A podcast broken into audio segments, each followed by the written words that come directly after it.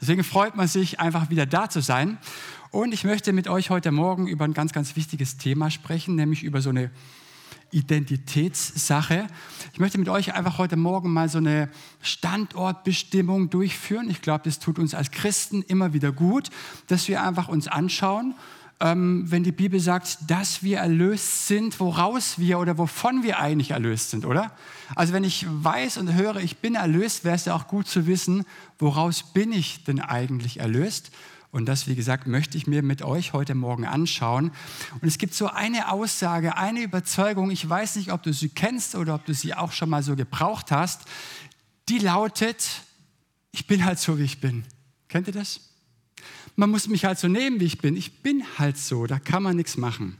Das ist eine der schrecklichsten Aussagen, die wir überhaupt gebrauchen können und als Christ eine Aussage, die du nicht gebrauchen darfst, weil es nicht so ist. Du bist nicht so, wie du bist. Du hast Luft nach oben und wir haben Gott, der sein Werk in uns vollbringen möchte und uns immer wieder auch ein Stück weit umgestalten möchte. Ich bin halt so, wie ich bin, das ist der Predigtitel. Josua, ah, okay, ihr seht es. Es wäre genial, wenn ich die Präsentation auch hier vorne auf dem Bildschirm kriegen könnte. Dann muss ich nicht immer so den Hals verdrehen. Ich möchte den Predigtext direkt heute Morgen vorlesen, nämlich aus Römer 6, die Verse 1 bis 7 und lade euch ein, zu folgen. Da spricht Paulus oder sagt Paulus, was sollen wir nun sagen? Sollen wir an der Sünde festhalten, damit die Gnade umso mächtiger werde? Keineswegs. Wie können wir, die wir für die Sünde tot sind, noch in ihr leben? Wisst ihr denn nicht, dass wir auf Christus Jesus getauft wurden, auf seinen Tod getauft worden sind? Wir wurden ja mit ihm begraben durch die Taufe auf den Tod, damit auch wir, so wie Christus, durch die Herrlichkeit des Vaters von den Toten auferweckt wurde, in der Wirklichkeit des neuen Lebens wandeln. Wenn wir nämlich mit der Gestalt seines Todes verbunden wurden, dann werden wir es auch mit seiner Auferstehung sein. Wir wissen doch, unser alter Mensch wurde mitgekreuzigt, damit der von der Sünde beherrschte Leib vernichtet werde, sodass wir nicht mehr Sklaven der Sünde sind. Denn wer gestorben ist, der ist frei geworden von der Sünde. Ein unglaublich starker Text, sehr gefüllt. Und ich möchte vor allen Dingen auf einen einzigen Vers, auf Vers 6, heute Morgen unsere Aufmerksamkeit lenken. Aber zuvor möchte ich uns gerne von einem Problem erzählen, das wir alle haben. Also von einem sehr, sehr wesentlichen und wahrscheinlich dem tiefsten Problem, das wir alle haben. Ich weiß nicht, ob du zum Glauben gekommen bist zu Jesus, an Jesus. Und wenn du es bist, du bist zum Glauben gekommen, hast dich bekehrt und merkst, dass nicht alle Verhaltensweisen nach der Bekehrung sich verändert haben. Du merkst, Mensch, da gibt es noch die eine oder andere Sache, mit der habe ich gewaltig zu kämpfen, vielleicht bezüglich meines Charakters oder sonst irgendetwas. Und du nimmst, wenn du ehrlich bist, vorausgesetzt, also die Ehrlichkeit ist immer die wichtigste Voraussetzung, zweierlei Dinge in dir wahr. Das erste ist, du nimmst in dir wahr, da ist etwas, das hält dich davon ab, der zu sein, der du sein möchtest. Vielleicht ehrlicher, geduldiger, liebevoller, weniger aufbrausend, weniger ichhaft und so weiter. Aber das der in dir nimmst du wahr, hält dich nicht nur davon ab, der zu sein, der du sein willst, sondern zwingt dich auch dazu, immer wieder Dinge zu tun, die du gar nicht tun möchtest. Und an der Stelle können wir unsere Lieblingssünden einsetzen. Das Rauchen, die Pornografie, die Ichhaftigkeit. Vielleicht ist es so eine Neigung immer wieder zu einer Notlüge und so weiter. Ich weiß nicht, ob das das Problem beschreibt. Und dann fühlst du dich in deiner Zerrissenheit so wunderbar verstanden mit Römer 7, Vers 15. Dort spricht ein Subjekt, ich sage ganz bewusst, dass es nicht Paulus ist. Das Gute, das ich tun will, das tue ich nicht. Und das Böse, was ich nicht will, das tue ich. Beschreibt es so ein bisschen das Problem, das du hast? Und meine Frage ist, was ist eigentlich das Problem hinter diesen widersprüchlichen Gesetzmäßigkeiten, die wir immer wieder an und in uns wahrnehmen? Was ist das Problem hinter dieser Zerrissenheit? Ja, irgendwie will ich doch, aber irgendwie merke ich, ich kann nicht. Okay? Was ist das Problem? Diese Frage bringt mich zu einer weiteren Frage, die da lautet, warum ist denn Jesus eigentlich für uns Menschen gestorben. Warum ist Jesus gestorben? Ich benutze heute Morgen ein bisschen die Flipchart mit. Zum einen für die Vergebung unserer Schuld. Die Bibel sagt es ganz klar, dass wir Menschen sündigen und aus der Sünde heraus entsteht eine Schuld. Gott hat seinen Sohn Jesus auf die Erde geschickt. Er hat stellvertretend die ganze Schuld auf sich genommen, ist für uns gestorben, damit wir, wenn wir Schuld auf uns laden, vertrauensvoll uns an Jesus wenden können. Wir können unsere Schuld bekennen und er vergibt uns unsere Schuld. Einmal, zehnmal, hundertmal, tausendmal, eine Million Mal, immer und immer. Und eine ganze Christenheit bleibt gefühlt an diesem Ersten, was Jesus am Kreuz für uns erwirkt hat, stehen. Christus vergibt und das ist wunderbar. Und wir dürfen uns immer wieder mit seiner Vergebung trösten. Aber müssen das eigentliche Problem doch bis in die Ewigkeit verschieben, mit dem wir kämpfen. Naja, Gott liebt mich und er vergibt mir immer wieder, aber eigentlich muss ich warten, bis ich doch der werde, der ich eigentlich sein will. Warum ist das so? Weil nicht verstanden wurde, dass Christus etwas viel Gewichtigeres für uns erwirkt hat am Kreuz neben der Vergebung, nämlich die Befreiung aus dem Machtbereich der Sünde. Das eine ist die Vergebung, das andere ist eine ganz, ganz große Befreiungstat. Und darauf möchte ich jetzt eingehen und es näher erklären. Der Mensch sieht sich nach Römer 6 konfrontiert mit zwei Größen. Einmal ist es der, ich male es hier auf, der alte Mensch. Ich werde gleich darauf eingehen, ich kürze das ab mit AM und mit der Sünde. Und beides möchte ich ganz kurz erklären. Was ist mit Sünde im Römerbrief gemeint? Nicht einzelne Taten wie das Stehlen, das Lügen, das Betrügen und so weiter, sondern im griechischen Urtext steht hier im Römerbrief für Sünde Harmatia. Und Harmatia heißt übersetzt sowas wie Sklavenhalterin, wie eine unheilvolle Macht, eine zerstörerische Macht. Und diese Harmatia, diese Sünde, diese Sklavenhalterin, sie übt eine Terrorherrschaft auf dem Bereich des alten Menschen aus. Sie zwingt ihn, das zu tun, was sie tun möchte. Und die Sünde, diese Hamatia, hat nur einen einzigen Wirkbereich und das ist dieser adamitisch geprägte Mensch. Und das ist auf der theologischen Ebene für Paulus die Erklärung, die wir im Alltag auf der Erfahrungsebene wahrnehmen. Also diese Widersprüchlichkeiten. Irgendwie will ich, aber irgendwie kann ich nicht. Irgendwas zwingt mich immer wieder dazu, Dinge zu tun, die ich eigentlich tun möchte. Das ist die Sünde, die Hamatia, die Sklavenhalterin, die auf dem Bereich des alten Menschen ihr Unwesen treibt. Frage, ist der Mensch ein Sünder, weil er sündigt? Oder sündigt er, weil er ein Sünder ist? Er sündigt, weil er ein Sünder ist. Er sündigt, weil er hier in diesen Zusammenhang hineingeraten ist. Er sündigt, weil die Sünde ihr Unwesen auf dem Machtbereich des alten Menschen wirkt. Und jetzt möchte ich hier zu diesem alten Menschen kommen. Wer ist dieser alte Mensch? Wenn wir kurz gedanklich in den Römerbrief Kapitel 5 gehen, dann lesen wir, dass Paulus Christus und Adam gegenüberstellt, also Adam den ersten Menschen. Und für Paulus sind Adam und Christus oder stehen Adam und Christus für zweierlei. Zum einen für Individuen, für Persönlichkeiten. Man hätte sie mit Namen rufen können. Aber zum Zweiten ne, stehen sie für ihn für Schöpfungsgattungen, für den Inbegriff eines Lebenssystems, für eine Lebenswirklichkeit. Christus steht für die neue Lebenswirklichkeit. Wir sind, sagt Paulus, durch die Taufe eingebettet in sein Leben. Das, was ihm gilt, gilt uns. Sein Leben wird unser Leben. Adam steht für den alten Menschen im Paradies, der sich gegen Gott auflehnt, der gegen Gott rebelliert und Gott ganz tief misstraut. Der sagt Gott, na schön und gut, ich darf ja von allen Bäumen essen, aber eigentlich hältst du mir doch was vor, nämlich von diesem einen Baum darf ich nicht essen. Und die Bibel sagt uns, dass jeder Mensch von Haus aus, egal wer er ist, in diese Adamslinie, in diese rebellische, gottlose Lebenslinie hineingeboren wurde. Die Bibel geht nicht davon aus, dass der Mensch gut geboren wurde und im Zuge der Sozialisation negativ geprägt wurde. Sagt nein, die Bibel sagt, der Mensch ist von Haus aus Sünder. Von Haus aus sind wir diesen Zusammenhang hineingeraten. Keiner hat darum gebeten. Niemand hat danach gefragt. Aber ihr Lieben, es ist nicht so, dass wir jetzt arme Opfer wären, sondern wir alle haben es doch Adam hunderte, sogar tausende Male nachgemacht, oder? Wollten von Gott nichts wissen, haben gegen Gott rebelliert und haben Gott ganz tief im Herzen eigentlich misstraut. Ich glaube, die simple Botschaft lautet, wenn wir ehrlich sind, wir Menschen, ne, wir sind wie Adam und wir wollen auch so sein. Für mich ist die Frage, wie zeigt sich dieser adamitisch geprägte Mensch, dieser alte Mensch, wie zeigt es sich im Alltag? Also zurück zu der Frage, woraus sind wir denn eigentlich erlöst?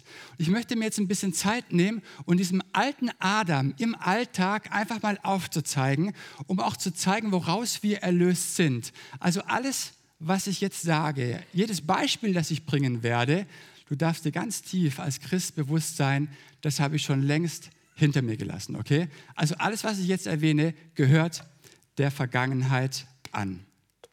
Wie entdeckt man den alten Menschen an sich? Indem man sich zum Beispiel mal das Grundmuster seiner verschiedenen Sünden klar macht und dann feststellt, dass man ja nicht alle Sünden dieser Welt begeht, sondern dass einem immer wieder dieselben Sünden unterlaufen. Ja, also man hat so Lieblingssünden, die immer wieder tut. Und genau deswegen wird einem auch manchmal die Sklaverei, unter die man geraten ist, bewusst. Wir tun also immer wiederkehrende Dinge, wovon oder woraus wir uns nicht lösen können. Und wenn du dann ehrlich bist, nimmst du mit der Zeit das Motto, das Lebensmotto des alten Menschen wahr. Das ist der Predigtitel. Ich bin halt so, wie ich bin. Da kann man nichts machen. Meine Eltern waren schon so, ich bin so, ich bin halt so. Ein paar Beispiele dazu. Also nochmal zur Verdeutlichung, das haben wir hinter uns gelassen, ja? Das haben wir hinter uns gelassen, was jetzt kommt. Beispiele, verschiedene Beispiele. Ich in Ich-Form.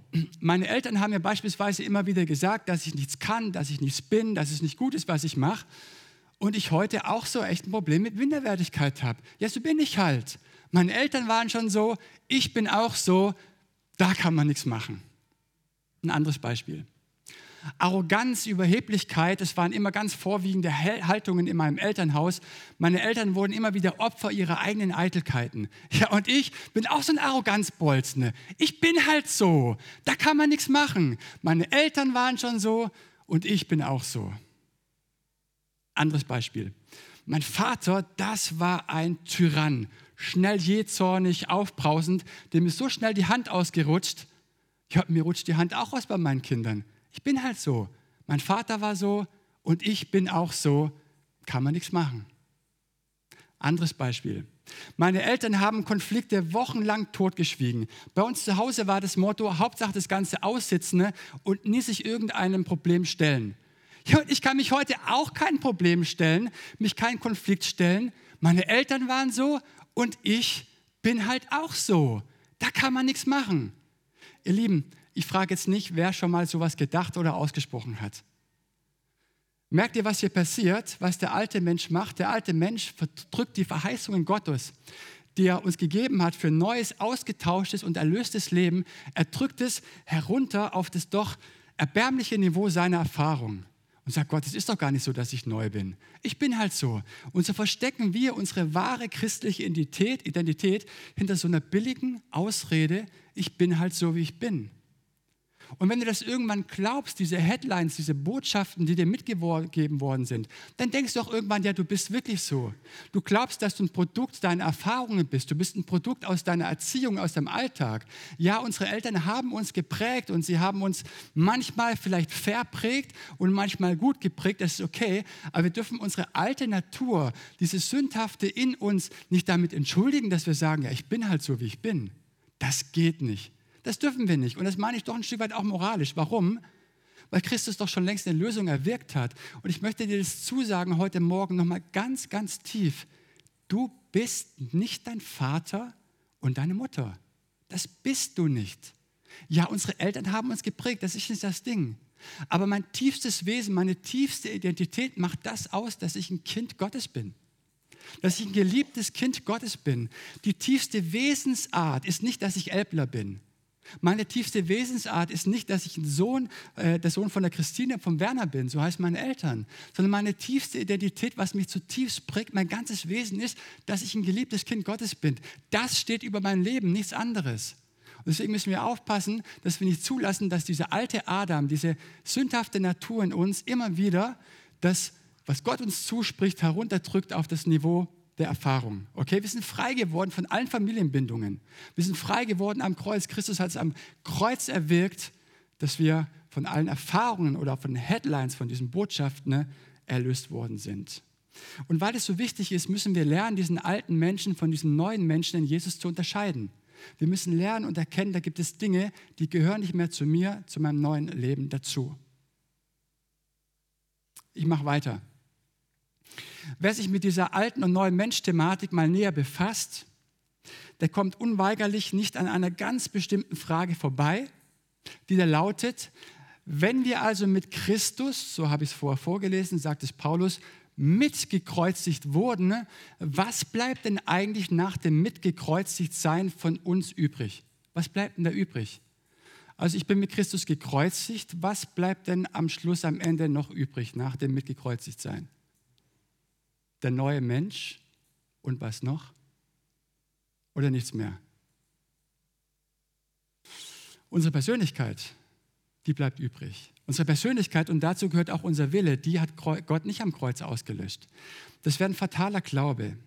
Es gibt Menschen, die haben freundliches Wesen schon vor ihrer Bekehrung gehabt und sind auch noch freundlich nach der Bekehrung. Das sind Persönlichkeitsmerkmale.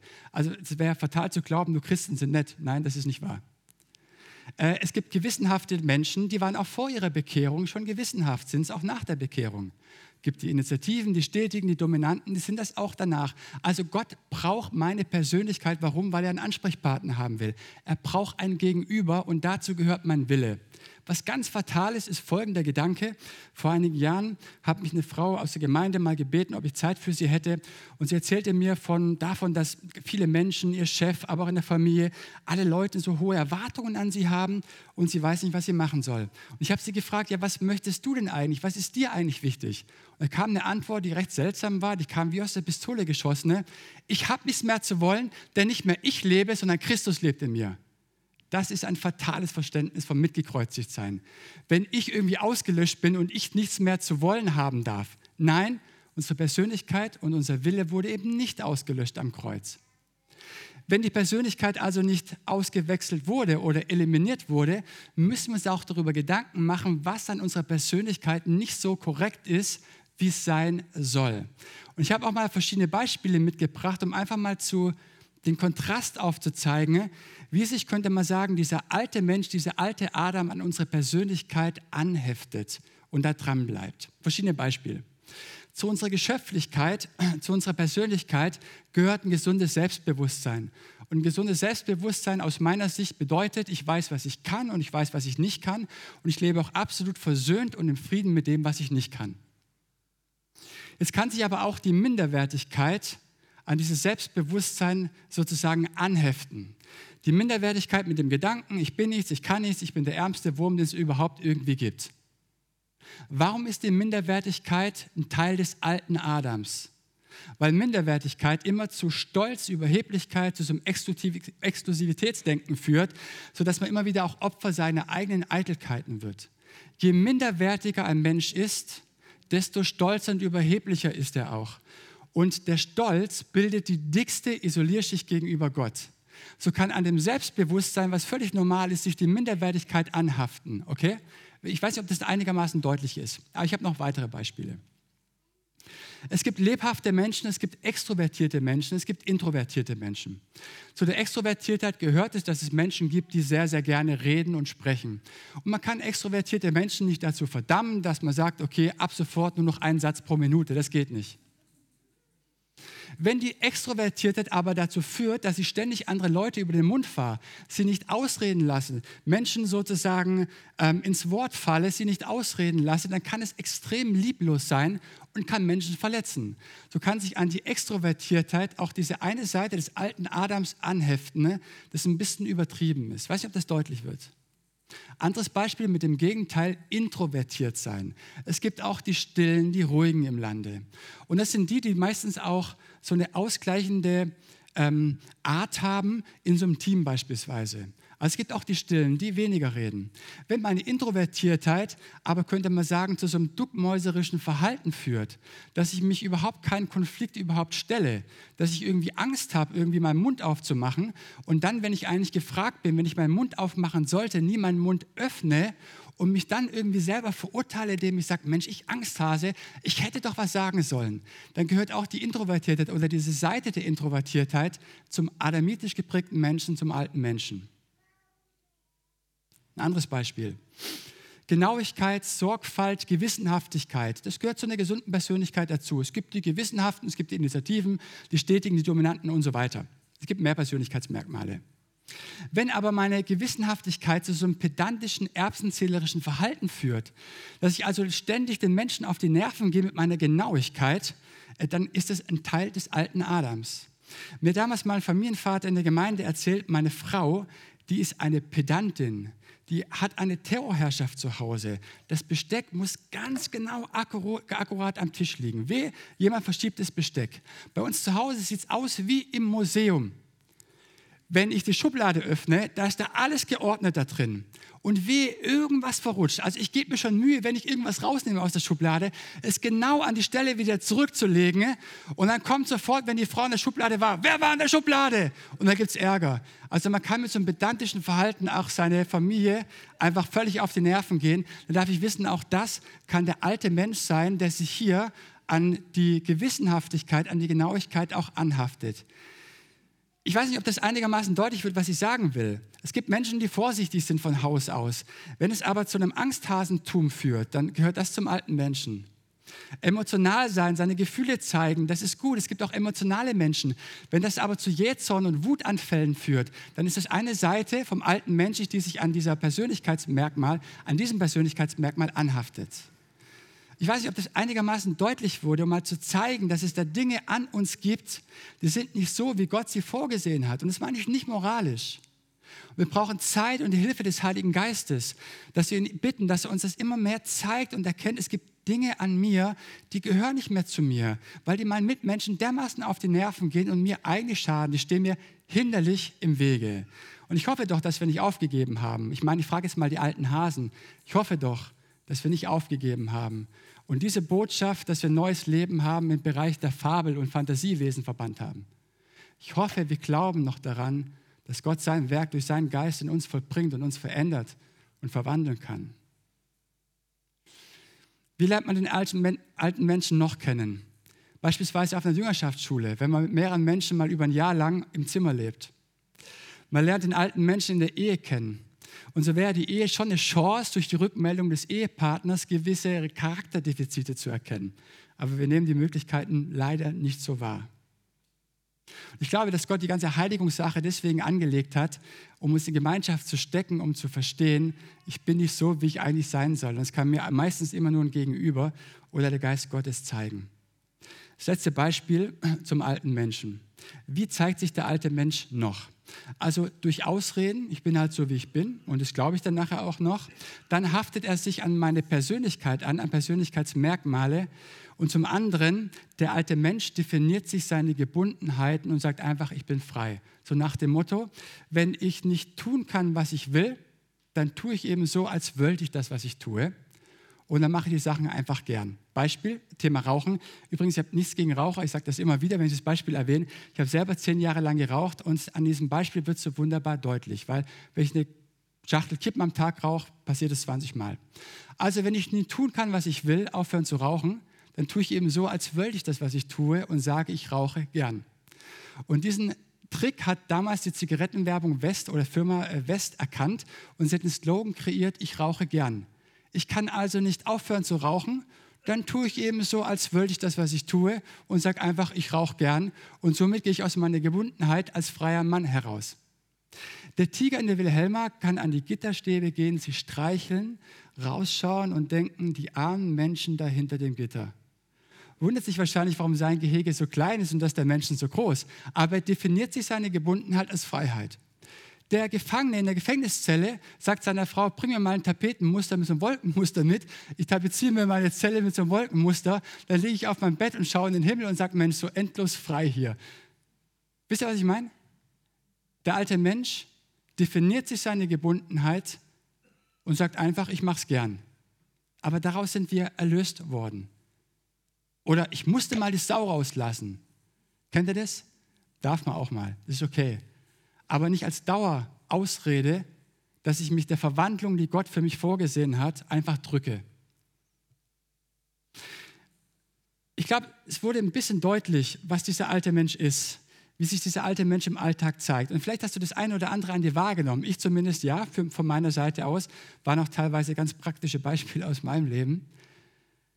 Und wenn immer wir ernsthaft mit Jesus vorankommen wollen und wir diesen alten Menschen an uns wahrnehmen, gibt es vier Dinge, wahrscheinlich auch ein bisschen mehr, ich habe vier mitgebracht, die der Mensch ergreift, um mit dem Wesen seines alten Menschen fertig zu werden. Und das sind alles Dinge, die nicht dem Evangelium entsprechen. Und das Erste ist, wenn wir die nächste Folie nochmal haben, oder die zwei Folien weiter, ist, wir tun Vorsätze fassen und können sagen, ich will nicht mehr so egoistisch sein. Ich will mich üben darin, mal ein bisschen netter zu sein. Ich will auch mal an andere Menschen denken.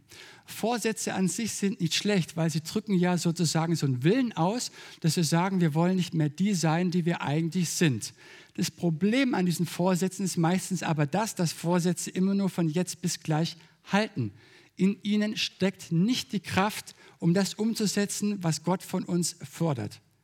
Man sagt auch so schön, der Weg zur Hölle ist gepflastert mit was? Mit guten Vorsätzen. Gute Vorsätze an sich reichen nicht aus, um mit dem Wesen des alten Menschen fertig zu werden. Das Zweite, was Menschen sehr, sehr gerne tun, um mit dem Wesen des alten Menschen fertig zu werden, ist die Askese. Das bedeutet, ich muss mich disziplinieren, ich muss mich zusammenreißen, ich muss noch mehr Kraft aufwenden, ich muss hart sein, hart sein zu mir selbst, hart sein zu anderen, dann kriege ich das unter die Füße. Ich muss Askese leben, ich muss mich hungern und, und, und. Ist Disziplin schlecht? Nein. Ist Askese schlecht? Nein. Ist Fasten schlecht? Nein. Auch das gehört zum geistlichen Leben dazu.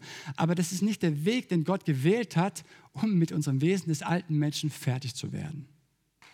Das dritte ist, was Christen immer wieder gerne tun, die Bitte um Kraft. O Herr, gib mir doch Kraft, damit ich stärker meinem alten Wesen gegenübertreten kann. Und es kann man auch übertreiben mit der Bitte, Herr, schenk mir doch Kraft, Herr, ich will mehr von dir, mehr von deinem Geist, mehr von dir. Wir drücken es auch sehr unerlöst manchmal in Liedern aus, als hätten wir es noch nicht und bräuchten immer noch mehr. Als wären wir noch auf dem Weg hin zum Kreuz und würden nicht vom Weg, vom Kreuz wegleben. Das kann man wirklich übertreiben. Die Bitte um Kraft und die Kraft, die Gott uns gegeben hat, ist nicht dafür gedacht, dass wir mit dem Wesen des alten Adams fertig werden, sondern dass wir in diese Welt rausgehen und den Menschen vom Evangelium zu erzählen. Um mit dem Wesen des alten Menschen fertig zu werden, hat Gott einen anderen Weg gewählt. Und das vierte und letzte sind so dämonische Zwangsvorstellungen. Das heißt, es gibt Christen, ne, die hinter bestimmten Sünden oder die bestimmten Sünden des alten Wesens nicht fertig werden, immer irgendwie so einen Dämon dahinter sehen. Den sehen sie aber nicht, weil der Heilige Geist ihnen das aufdeckt, sondern weil es ihr logisches, manchmal auch verschobenes Denksystem ihnen das sagt. Sie sagen sich also, naja, wenn ich nicht frei bin, bin ich gebunden. Und wer bindet ein? Das ist Satan. Also muss ich Satan und seine Dämonen binden, morgens, mittags, abends und so weiter. Ich kann mich erinnern, ich habe mal mit einem Mann gesprochen, der zu mir gesagt hat, wenn ich, mich, wenn ich Auto fahre und dann irgendwie im Stau stehe oder jemand vor mir langsam ist oder irgendwie trödelt, dann gerate ich regelrecht in so, so Wutanfälle. Ich bin Jähzornsanfälle und schreie ich immer rum. Und dann sagt er, und dann binde ich sofort den Geist des Jähzorns, im Namen Jesu verschwinde. Ich habe ihm gesagt, ich könnte mir vorstellen, dass vielleicht auch ein Charakterproblem vorliegt und nicht ein Dämon. Das wollte er nicht glauben. Aber versteht ihr, Dämonen sind da, und es ist ein Teilauftrag von uns Christen, ne, dass wir durch die Hilfe des Heiligen Geistes auch dämonische Bindungen aufdecken und dann im Namen Jesu auch binden, obwohl man immer vorsichtig sein muss als Christ. Christ, aber nicht als Teil eines logischen Denksystems, immer da, wo ich mit Problemen nicht fertig werde, dass ich immer einen Dämon dahinter sehe. Ja, gerade die Charismatiker sind nicht davor gefeit. Also es gibt verschiedene Möglichkeiten, aber das sind alles nicht Wege, die Gott gewählt hat. Und jetzt komme ich zum Schluss. Was ist denn der biblische Weg? Welchen Weg hat Gott gewählt, um mit dem alten Adam, mit diesem alten Menschen fertig zu werden? Und dieser Weg, der ist so verblüffend einfach, dass viele es gar nicht glauben oder nicht erfahren. Und er lautet, du musst kein Problem lösen, das Gott schon längst gelöst hat. Du musst dich einen Kampf kämpfen, das schon längst entschieden ist. Du musst nicht mehr an dir etwas töten, das Gott schon längst getötet hat. Und darauf kommen wir jetzt zu sprechen. Was ist für Paulus in Römer 6 das Problem? Wie eliminieren wir diese Gesetzmäßigkeit? Sagt Paulus, Gott vernichtet die Sünde? Nein. Die Sünde bleibt als Möglichkeit bis zum Ende, wenn Christus wiederkommt, bestehen. Die zweite Möglichkeit, Gott vernichtet die Menschheit. Das wäre die einfachste Lösung aus Gottes Perspektive. Ich glaube, da hätte er keine Ärger mehr mit meinem Ungehorsam und so weiter. Nein, aber er liebt die Menschen, auch mit ihnen hat er einen Plan. Was ist dann die Lösung? Gott nimmt den alten Menschen mit ans Kreuz. Und ich lese nochmal Römer 6, Vers 6 oder sag's vor.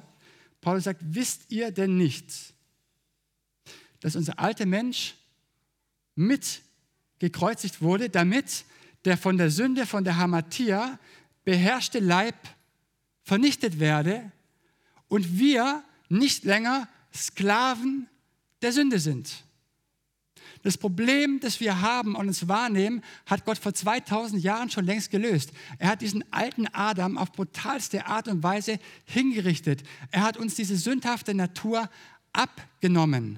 Und wenn Paulus hier an das Mitgekreuzigtsein denkt, denkt er an eine römische Foltermethode des Säcken. Ich weiß nicht, ob ihr was gehört habt. Hat damals Verbrecher mit einem toten Tier in den Sack gesteckt, lebendig, und ihn dann in den Tiber geschmissen und ihn versenkt. Das war eine Strafmethode. Und so sagt Paulus, haltet euch, ihr als Christen, im folgenden Beispiel, haltet euch fest. Ihr wurdet mit so einem alten Tier in den Sack geschmissen, in den Tiber geworfen und seid dort versenkt worden so seid ihr gestorben. Das alte Wesen wurde mitgekreuzigt, sodass wir nicht länger Sklaven der Sünde sind. Und es ist so eine große Befreiungstat gewesen. So eine große Befreiungstat. Ich bin vor 2000 Jahren frei geworden von der Sünde. Ich darf heute sagen, Gott, ich danke dir, dass ich hin und wieder unter Charakter Defiziten leide. Und wenn ich einen Wutanfall hatte, darf ich zu Jesus kommen und sagen, danke Jesus, dass du mir vergibst. Ich bitte dich darum. Aber ich danke dir gleichzeitig auch dafür, dass ich schon längst davon erlöst bin. Und ich bitte dich, dass du mir nach und nach und immer mehr zeigst, durch Offenbarung, durch deinen Heiligen Geist, dass ich frei geworden bin davon. Danke, dass das nicht mehr zu meinem neuen Sein in Jesus gehört. Wir müssen dieses neue Sein auch denken lernen. Deswegen auch die nächste Predigt in der nächsten Woche. Denn dann geht es darum, es gibt vielleicht auch Christen, Christen, die das zum, nicht zum ersten Mal hören und es schon gehört haben. Aha, ich bin also frei geworden von der Sünde, aber dann die Frage, wenn also mein alter Mensch mitgekreuzigt wurde, warum sündige ich denn eigentlich immer noch? Es kommt also das Aber hoch. Warum sehen wir so wenig davon, wenn wir mitgekreuzigt wurden? Darum geht es nächste Woche. Aber heute, diese Woche, dürfen wir uns erstmal freuen, wir sind erlöst worden. Und auch wenn ich das noch nicht verstehe und auch wenn ich vielleicht heute Morgen irgendwie schon gesündigt habe, Streit mit meiner Frau oder keine Ahnung, irgendwo in anderen Bereichen gefallen bin, ich darf wissen, dass diese Dinge schon längst hinter mir liegen. Und ich darf vertrauensvoll zu Gott kommen, um ihn in erster Linie nicht bitten, sondern danken, dass wir frei geworden sind davon. Und ihm, wie gesagt, einfach bitten, dass er uns das immer mehr zeigt. Uns das neue Wesen zeigt, aber gleichzeitig auch uns das alte Wesen an uns offenbart, dass wir verstehen, es gibt Dinge, die gehören nicht mehr zu mir dazu. Nicht selbstverständlich. Paul Althaus, ein evangelischer Theologe, hat eine Doktorarbeit geschrieben über die Frage, wo Paulus in seinen Briefen irgendwo nochmal ein Sündenzugeständnis gemacht hätte, wo nochmal irgendwo zugestanden hätte und gesagt hätte, als Christ ist es möglich zu sündigen. Und er stellt fest, dass an keiner einzigen Stelle Paulus sagt, dass wir als Christen noch prinzipiell sündigen können. Warum wir es trotzdem noch sündigen? Da beschäftigen wir uns nächste Woche damit. Ihr Lieben, ich möchte noch beten. Ich lade euch ein, aufzustehen.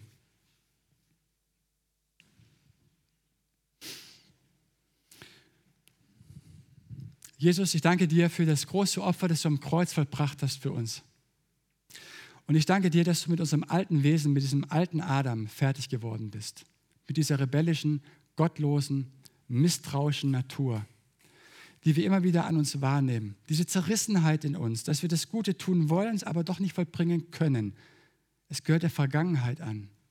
Die Überzeugung, ich bin halt so, wie ich bin. Ich mache es mir bequem mit meinen Charakterdefiziten. Ich verweigere meine neue Identität in dir. All das haben wir hinter uns gelassen als Christen. Und ich danke dir, dass du uns in deiner Liebe das auch zeigen möchtest. Es braucht aber, glaube ich, so etwas wie eine Entscheidung von unserer Seite, dass wir uns ganz bewusst dafür entscheiden, dass du uns das immer mehr zeigst, woraus wir eigentlich erlöst sind. Dass es Dinge gibt, die gehören nicht mehr zu uns, zu unserem neuen Sein in Jesus dazu. Und es ist eine Entdeckungsreise und es macht Spaß und es ist voller Freude, wenn du uns immer weiterführst und uns das zeigst. Danke, Herr Jesus, dass meine Worte nicht verändern können, aber dein Geist verändert.